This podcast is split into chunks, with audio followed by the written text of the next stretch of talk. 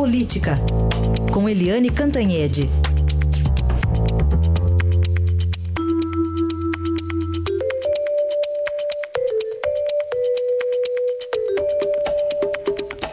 E, pelo jeito, foi selada a paz entre os presidentes do Senado e do STF, Eunício Oliveira de um lado, Carmen Lúcia de outro. É, por quanto tempo será, né? Eliane, bom dia. Raíssa, bom dia, ouvintes. Pois é, essa é a pergunta, né? Porque é, a gente viu esse nível de tensão horrorosa entre o Senado e o Supremo Tribunal Federal depois que três ministros da primeira turma do Supremo o Luiz Roberto Barroso, a Rosa Weber e o Luiz Fux criaram uma figura nova é, para, é, enfim, para driblar o, a Constituição, porque eles criaram o recolhimento noturno para o senador Aécio Neves. E aí acontece o seguinte: se eles tivessem decretado a prisão do Aécio Neves, o Senado teria que se manifestar para autorizar ou não. A gente lembra que no último caso do Delcídio do Amaral, o Senado aprovou a prisão do Delcídio do Amaral.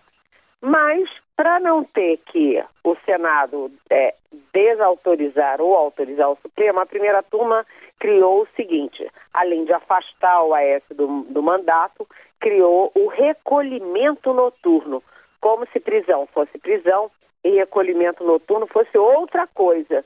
E aí esse recolhimento noturno foi encarado no Senado como prisão domiciliar. E aí criou-se essa confusão toda, porque os senadores, mesmo os que são radicalmente contra o Aécio, mesmo os que são a favor da cassação do mandato do Aécio, acharam que é uma interferência de um poder sobre o outro. Então isso criou uma tensão enorme e aí a gente viu ontem é, todo mundo aí é, desembanhando, como é que se fala?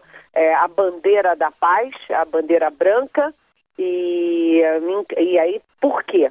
Porque a Carmen Lúcia, presidente do Supremo, fez uma solenidade justamente para comemorar os 29 anos da promulgação da Constituição de 88 e estavam lá o presidente do Senado, Eunício Oliveira, o presidente da Câmara, Rodrigo Maia, vários parlamentares, ministros do Supremo, todo mundo confraternizando, rindo, conversando, brincando, e todo mundo diz dos dois lados que o Eunício Oliveira surpreendeu porque ele foi muito hábil na negociação com a Carmen Lúcia, que a Carmen Lúcia agora vive aos solavancos, toda hora tem algum grande embrólio e ela está sempre no meio do furacão. E os dois conversaram, acertaram e acertaram um cronograma. O Senado fez uma sessão em que todo mundo xingou bastante o Supremo, desopilou o fígado, mas adiaram qualquer decisão a, a, favor do Aécio, mas que não era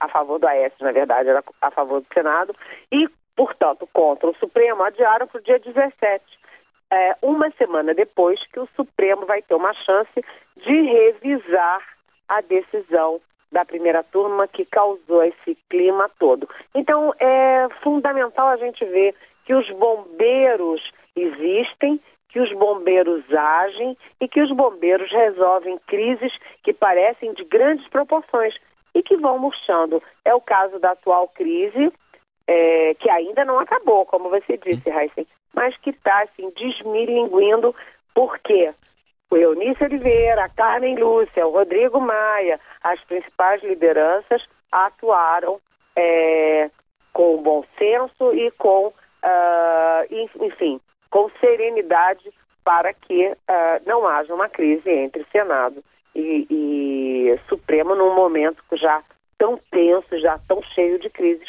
como agora. Vamos falar de outra crise agora. Essa crise está me fazendo lembrar uma música que eu gostava tanto de ouvir quando era garoto. Quatro caras que eu gostava muito, aquela. Sabe os Trapalhões? Essa é do PSDB na, na Câmara, né? Desculpe aos Trapalhões falou, pela comparação, né, Eliane? Atrapalhada da Câmara, eu já imaginei. Lá vem o Heisen, que adora uma fofoca, falar daquele pastelão lá da, da Câmara, porque realmente é inacreditável. Né? É, a comissão de Constituição e Justiça, lá acertada com o Palácio do Planalto, põe de relator o Bonifácio Andrada. É um deputado de 87 anos, de Minas, com uma longa tradição, inclusive familiar na área jurídica, para ser o relator da segunda denúncia contra o presidente Temer é, por obstrução de justiça e organização criminosa. E aí o PSDB dá um pulo, porque metade do, do PSDB é contra o Temer, é a favor da denúncia. E aí fica, tira o Bonifácio, põe o Bonifácio, tira o Bonifácio, põe o Bonifácio.